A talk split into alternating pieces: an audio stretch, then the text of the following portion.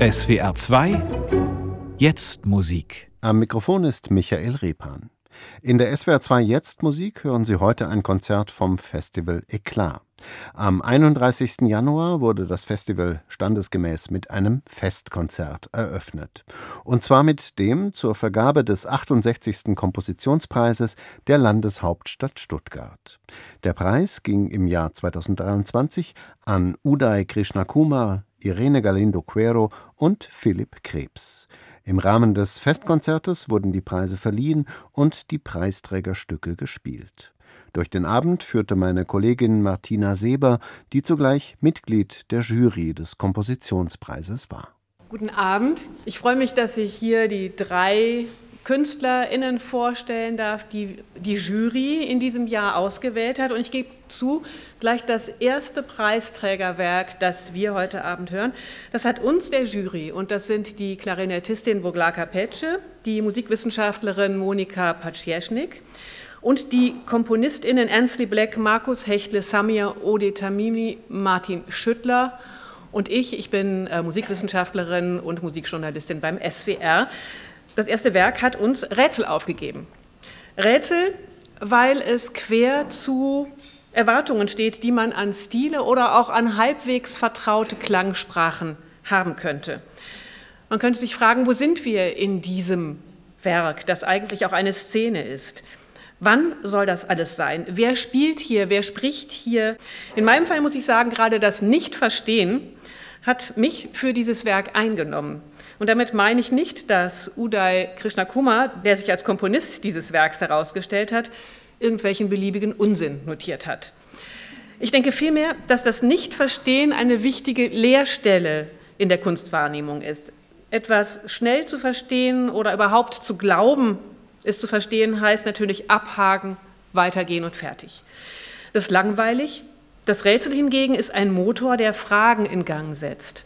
Und deshalb bitte ich jetzt Uday Krishnakuma zu mir auf die Bühne.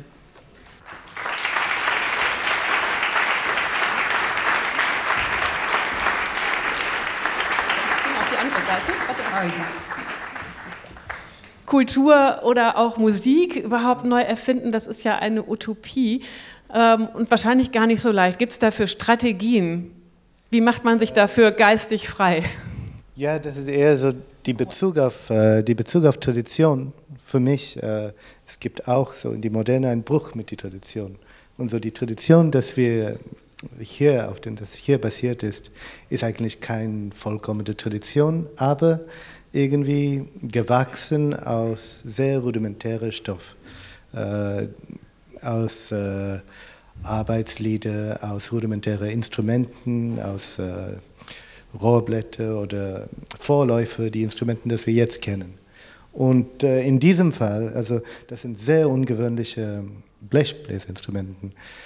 Und äh, die arbeiten schon für sich ein bisschen, wie die zusammenkommen, hört man schon ein bestimmtes, das Arbeit kommt von sich. Und wenn man wirklich äh, solche Instrumentalisten hat, also ein großer Teil dieses Werkes gehört äh, das Arbeit, die, die Spiele, die ähm, Aleph Gitarrenquartett, Apparat, Andrea Conangla und äh, Juanjo Guillem, die haben auch diese ganze Aufführungspraxis irgendwie entwickelt, vor was geschrieben wurde. Und äh, das in sich ist so, man, man kann nicht eine ganze Tradition entwickeln, sonst wird es ein Kult. Ne? Aber man kann die Sachen, die eine Tradition machen, neu umstellen, damit andere Möglichkeiten äh, rauskommen. Ja. Mhm. Sie selbst, äh, ich habe noch ganz vergessen zu sagen, Sie leben schon länger auch in Berlin, deshalb auch äh, können wir hier wunderbar auf Deutsch sprechen. Aber Sie haben eben auch viele äh, Kulturen erlebt, auch Sozialisationen und beschäftigen sich ja auch mit eben musikalischer Feldforschung. Ja. Ähm, welche Rolle spielt das oder hat das in Ihrem Leben gespielt? War Ihnen das von Anfang an bewusst, dass das ein Thema ist? Die unterschiedlichen musikalischen Kulturen, die unterschiedlichen Gesellschaften? Ja, vor allem so Volksmusik und äh, traditionelle Musik war mir immer sehr wichtig. Äh, aber ich wollte das nie nachmachen. Also ich wollte keine erfundene Volksmusik machen, doch eine Kunstmusik. Aber aus dieser Materielle was selbst. Also ich, ich sammle so manchmal einen geografischen Raum oder kulturelle Strömungen und die sind dann anders zusammengesetzt. Ja. Calafateando ist eine Szene aus einem Musiktheater. Ich muss sagen, wir als Jury und auch der Stuttgarter Kompositionspreis hat eine Zeitbegrenzung bei den einzureichenden Stücken. Wir werden keine Oper prämieren, die dann ganz aufgeführt wird. Deshalb haben wir uns hier für diese Szene entschieden. Was ist das Ganze, O Caracchino, von dem Calafateando ein Teil ist? So, das Idee ist, dass die Stücke existieren in mehrere Zeitlichkeiten. Es gibt so zwei kurze Szenen, die sind jeweils auch akustische Situationen. Und die sind sehr lebensnah, also das Tempo des Lebens sehr nah. Und die sind dann sehr langsam gespielt, so fast das Dreifach so langsam. Und die können simultan dann gespielt werden. Sie haben hier mit einem besonderen Solisten das Stück erarbeitet. Juanjo Guillem ist ein spanischer Perkussionist, der aber auch Performer ist. Können Sie etwas zu ihm sagen und auch zu der Zusammenarbeit? Ja, er hat ein ganz normales Leben als äh, Solo-Schlagzeuger in der spanischen Nationalorchester, aber er kommt auch aus Valencia. Und in diese Gegend, es gibt eine ganz besondere Kultur von Reiskultivierung und äh, Fischen. Und äh, auch viele, viele Arbeitslieder, die einen ganz besonderen Anreiz haben. Und die sind auch dann, die haben viele, viele Strömungen aus dem Mittelmeerraum, sind, spielen eine Rolle damit. Und er hat das, er kann das wirklich gut mittlerweile. Aber das hat er durch die Arbeit irgendwie wiedergefunden. Und äh, es war sehr spannend. Ja. Danke, ja. Udray Kischler-Kummer. Und wir hören jetzt das Ensemble Apparat, die fünf Blechbläser und Juanjo Guillem, Performer, Stimmperformer und Schlagzeuger mit Carla Fateando. Dankeschön.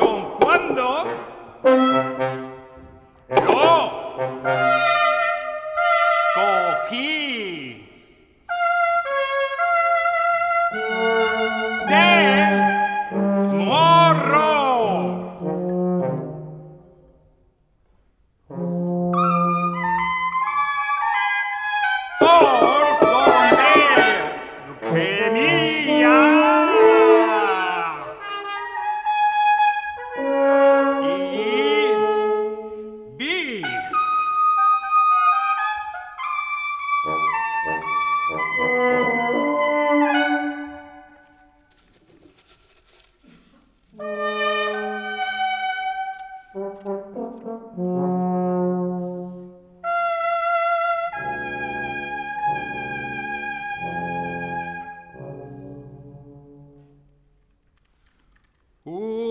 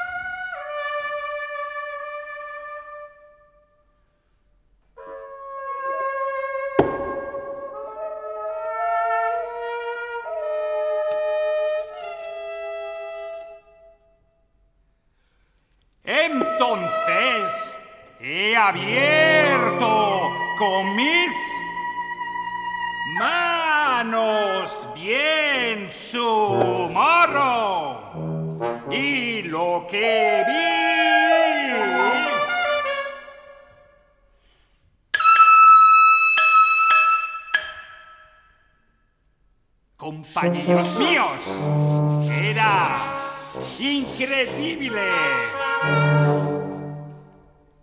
Tenía un Pechi tenía no unos sino muchos. Tenía. Ah,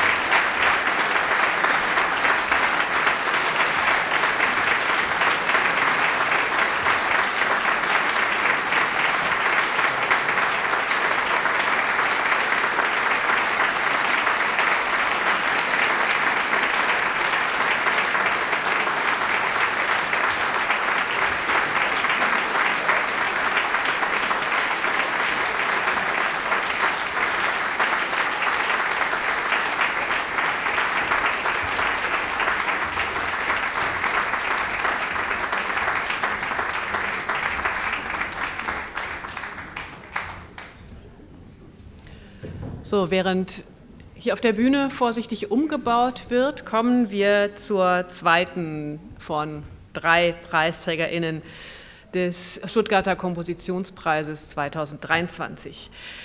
Die in Berlin lebende Spanierin Irene Galindo Cuero hat ein Werk eingereicht, eine Kammermusik, an der wir uns festgehakt haben, weil sie gleich zu Beginn mit einfachen, eigentlich vertrauten Mitteln eine ganz eigene Atmosphäre schafft. Zu hören sind eine Flöte zuerst, hohe Streicher, Oboe und Klarinette, und zwar ohne dass spektakuläre Spieltechniken angewandt werden, ohne akustische Camouflage. Die Stimmen wehen, sie schaukeln durch den Raum, irgendwie einsam, melancholisch oder wie vielleicht auch vom Wind bewegt. Was sich gleich vermittelt, es geht hier, wie gesagt, nicht um Effekte. Zugleich steht bei aller Verlorenheit, die sich vermittelt, eine Unbedingtheit im Raum, ein So oder nicht anders. Mit anderen Worten, auch ein Grund, weshalb ich hängen geblieben bin und den Jurykolleginnen ging es offenbar genauso. Wir haben das Ensemblestück Si Caglialo Pudier Sentirsas, ein Werk aus dem Jahr 2020, für den Stuttgarter Kompositionspreis ausgewählt. Darüber möchte ich nun mit Irene Galindo-Quero sprechen.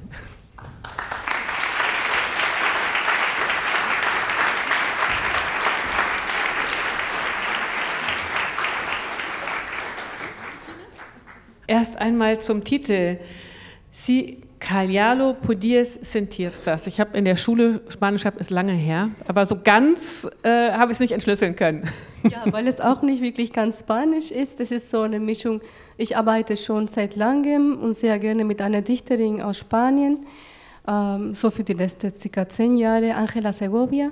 Und das Stück ist auf ein Simultangedicht von ihr basiert. Was heißt Simultangedicht? Es gibt zwei Geschwister, ein Bruder und eine Schwester, die sich quasi telepathisch unterhalten und das, Si Callalo podía sentirse, das ist eine Mischung aus den zwei äh, ersten Versen von den Gedichten.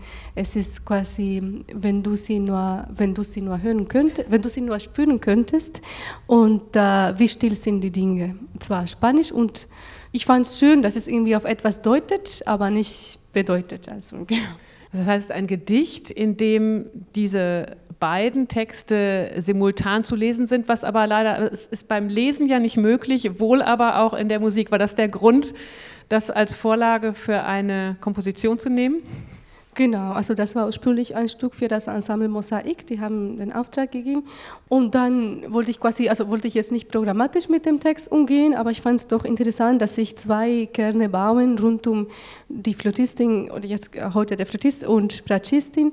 Und eben nicht, nicht quasi wirklich um diese Charaktere irgendwie nachzumachen oder programmatisch nachzumachen, aber doch um die Gelegenheit zu haben, aus musikalischen ähm, Gründen quasi diese zwei parallele Welten auf der Bühne zu haben.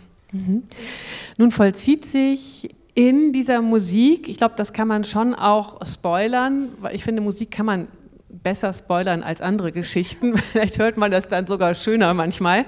Es vollzieht sich ein, ein Wandel, eine Verlagerung eben von der Musik zur Sprache. Und wir hören am Ende wahrscheinlich, denke ich mal, nur das musikalisiert gesprochene Gedicht oder sind, haben Sie da noch eingegriffen? Ja, mit ein paar Kleinigkeiten noch dazu, genau. Aber es wird quasi zu Hörspiel, kann man sagen, vielleicht. Warum? Warum haben Sie diesen Wandel gemacht und war das schwierig zu komponieren, aus der Musik in die Sprache zu gehen?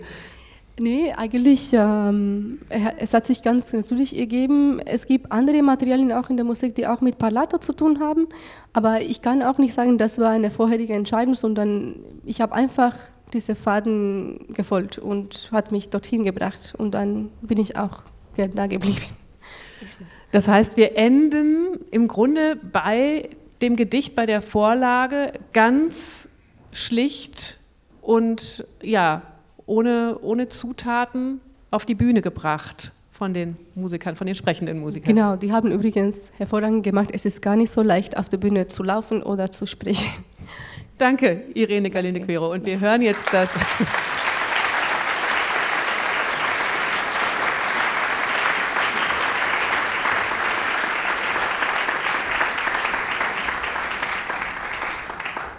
Und wir hören nun die Musikerinnen und Musiker des Ensemble Modern und Angus Lee ist der Dirigent.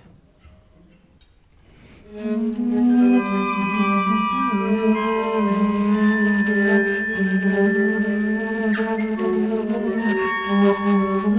Mm-hmm.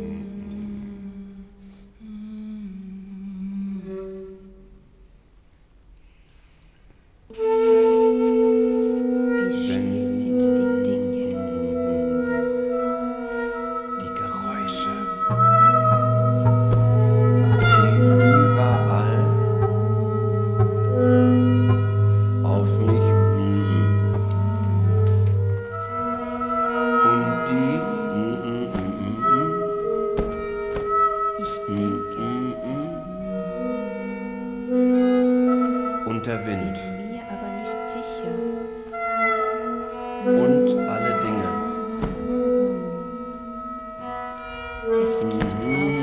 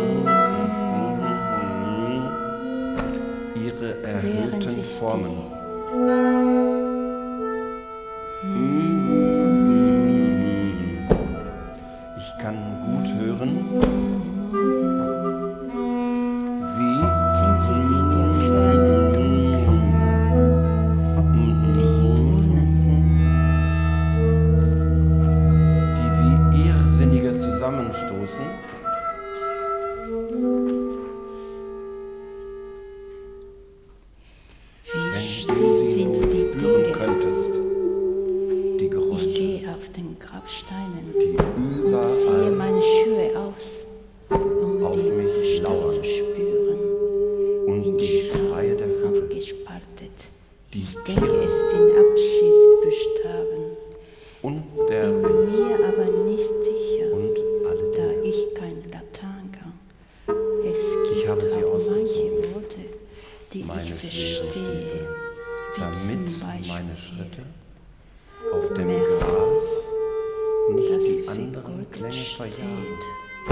Und auf Glaube mir, jetzt, wenn ich achtsam bin, knistert die schien, unter meinen Schritten. Über Der Wind Kopf. an meinen Seiten kreuzen sich die Bögen an den herzigen Ringen der Bäume Seiten. und zeichnet für mich ihre klären sich die Oder Baume, die Kronen, ich kann gut hören Voranschreiten. und die sind sie Nadeln in der miteinander reden und die Grashüpfer, die wie Irrsinnige zusammenstoßen sie zwischen den Stämmen. Glasfenster fehlt Sie geben mir einen Eindruck ein. Es der der Hohlräume, in wieder. allen Zwischen ihnen zu dem goldene Licht, Tunnel, das dich durch die blendet. Denn hier ohne hat er kontrolliert Dinge an als ob mein Körper ohne Gewalt. aus Wind wäre.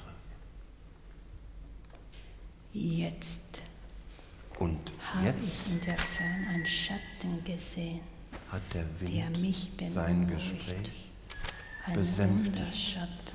Und daher verstehe ich, dass die Stämme sich trennen, diesem Schatten und wenn die Kronen ich sich entfernen und der Boden nicht wie vorher knistert. auf ihm gehend und ich Stattdessen entsteht ein sanfter Klang, der wie sehr junge. Grashalme, die sich zusammenfalten und ihre. Feuchtigkeit, die setzt eine Patina auf meinen Füßen bildet. Und ich dehne meine Arme, um die Weite der Öffnung zu spüren. Und trotzdem spüre ich nicht die Luft, sondern den Dorn eines Ginsters, der eine meine Fingerspitze sticht. Trotzdem weichen sie nicht, wie von einem Geist geleitet. gewesen wäre. Ich habe es meine Hände genommen, Eine dem glatte Beere finde, und habe es rund erhoben, und frisch. Und ich habe sie zwischen meine Finger genommen, eine, Kugel von ihrem Ast hängend.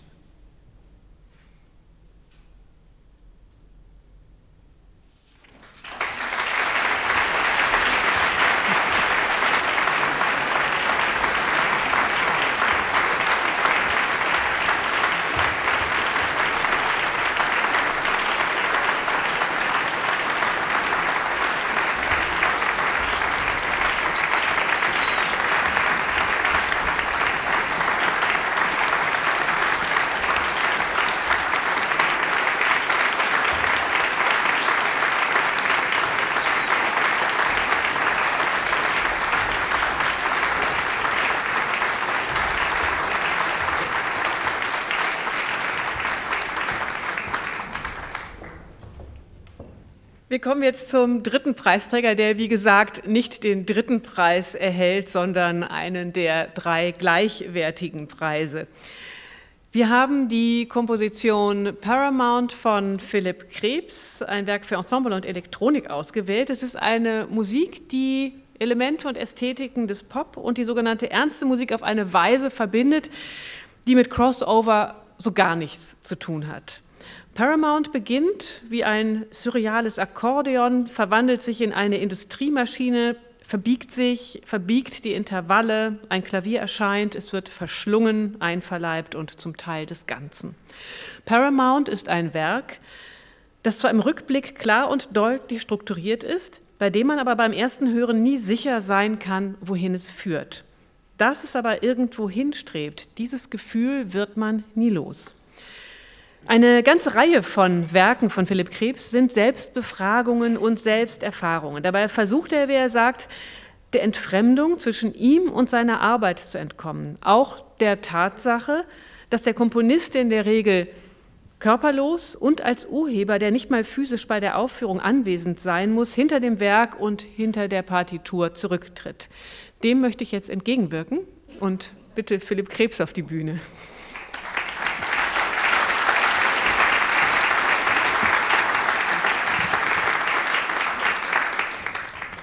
Auf die Frage nach Ihrem Beruf, die wir neulich am Telefon schon einmal verhandelt haben, da haben Sie gesagt, äh, wenn sich jemand fragt, was machen Sie denn so? Und dann sagt der Komponist, ich mache neue Musik, dann kommt die Gegenfrage, ja, was ist denn das? Machst du Pop, machst du sowas? Und äh, da haben Sie gesagt, ich mache Dinge, die mit Sound zu tun haben. Ist das was anderes als Komponieren? Naja, ich würde ja mal zunächst sagen, ähm, Komponieren äh, ist ein Teil des Ganzen was mit Sound zu tun hat im näheren oder vielleicht entfernteren Sinne, das ist das, was den ganzen Tag äh, außenrum noch passiert. Also wenn ich jetzt nicht gerade am Schreibtisch, sagen wir mal im übertragenen Sinne sitze, bin ich ja auch ständig im, im Außen unterwegs. Als Privatperson, das Private und das Berufliche vermischen sich da vielleicht ähm, weil ja so eine Freizeitgestaltung oder meine Interessen bewegen sich vor allem im, in der Auseinandersetzung mit den Produkten, könnte man sagen, der Popkulturindustrie im näheren Sinne. Und ja, was das Rezipieren betrifft, ist man dort auch am Hören und am Sehen und was sich dort verarbeiten lässt äh, sind Kunstformen die, äh, oder Medien, die auch im näheren Sinne immer mit, mit Sound operieren oder zu tun haben. Und die Auseinandersetzung mit eben solchen Medien oder Kunstformen, das äh, interessiert mich und das beschäftigt mich vor allem. Deswegen ist der Sound omnipräsent, könnte man sagen. Das heißt, die Auseinandersetzung mit dem Populären, was ja immer dann auch heißt, das ist das, was ähm, sich verkaufen lässt, das, was auch kommerziell ist, was populär ist, damit könnten wir fast schon bei dem Werk sein, was wir gleich hören werden. Paramount ist der Name einer sehr alten Filmfirma aus den USA. Ähm, und zitiert wird nicht, das äh, können wir, glaube ich, schon mal sagen. Es gibt jetzt keine Filmmusikzitate, die wir hören werden. Aber was ist der Bezug zu Paramount? Gab es eine Beschäftigung mit Film, Filmmusik für diese Komposition für Ensemble und Elektronik? Ja, das ist äh, eine ganz interessante Herleitung. Also zunächst einmal stand da dieser Begriff, der auf der Definitionsebene, wenn man das nachschlägt, heißt das ja zunächst erstmal was, was von großer Bedeutung, Qualität ist. Also es macht auch gleich so eine Fallhöhe auf. Also so ein Paramount-Movie, also sowas. Yeah, also ja, nicht umsonst hat dieses Filmstudio auch so diesen Berg äh, im Logo, von den Sternen umrankt. Also ganz auf dem Gipfel zu sein, äh, das macht dann natürlich im übertragenen Sinne diese Fallhöhe auf, dass wenn ich auf dem Gipfel stehe, kann ich auch äh, runterschauen oder runterfallen. Und diesen metaphorischen Raum, den das für mich geöffnet hat, der steht erstmal äh, formal, so, so als Gefäß für dieses Stück. Und was ich da dann im Anschluss in, ja, sagen wir mal, im Versuch des Füllens dieses Gefäßes vornehme, ist äh, das Anreichern einer Struktur, die ich da baue und diese eben mit solchen Sound-Topoi, Sound-Klischees, die aus ja, der Sphäre des Films kommen, zu füllen. Nicht als direktes Zitat, sondern als, man könnte sagen, augenzwinkernde, affirmative Bespiegelung, die aber gleichzeitig äh, kritisch hinschaut und da sich nicht in, äh, im Selbstverliebten äh, verliert, könnte man sagen. Zugleich wird diese Musik im Verlauf immer maschineller. Man hat das Gefühl, es, wird so eine Riesenmaschine angeworfen, dann kommt auch ein Klavier. Irgendwann mal heißt es auch im Werkkommentar, es ist ein umgekehrtes Klavierkonzert. Also so ja, das, das ist ja. so sozusagen diese, diese Struktur, diese Folie, auf der sich das Ganze entspinnt. Und ja, das Maschinelle, das haben Sie schon angesprochen, das zieht sich auch irgendwie äh, wenn ich so mich selbst, ja, da selbst zurückschaue, was ich da mache, das zieht sich so als Prinzip durch, so dieses Prinzip von metaphorischen Zahnrädern, von Mechanik, die ineinander greift. Und ja, das führt ja dann auch wieder schön zurück äh, zu diesem Punkt, die, an dem wir eben waren, von wegen, ich bin, ich kann mich nicht vom, vom Sound des, des Alltags freimachen, von dieser Struktur. Und in gewisser Weise äh, spiegelt das dann auch wieder in dieses Werk zurück, könnte man sagen. Für mich beim Hören, ich hatte eine Lust an diesem Mechanischen und zugleich war es auch dadurch, dass es so mikrotonale Verschiebungen gibt auch, und auch so ein Kreisen beginnt, auch ein Orientierungsverlust, der sich eingestellt hat. Man könnte auch sagen, es zieht ein bisschen den Boden weg. Ja, das, so ja. Dinge, an denen man sich orientieren kann, die sind plötzlich gar nicht mehr so genau skaliert. Ja, ich glaube, das, das liegt auch so in, in ja, meinem Verlauf oder meiner Entwicklung oder daran, dass ich im Allgemeinen äh, gerne die, die Kontrolle über das habe, was ich tue und den Kontrollverlust doch eher scheue und dann über die Hintertür Tür versuche, mich da selbst herauszufordern und dann die bekannte Struktur zu brechen oder für, für mich zu unterlaufen und dort irgendwie die, die, die Stellschrauben zu verdrehen und dort eben diesen Boden für mich oder auch dann eben für Sie als Publikum beim Hören dort wegzuziehen. Ja, wir setzen uns jetzt wieder und hören das Ensemble Modern unter der Leitung von Angus Lee mit Paramount für Ensemble und Elektronik.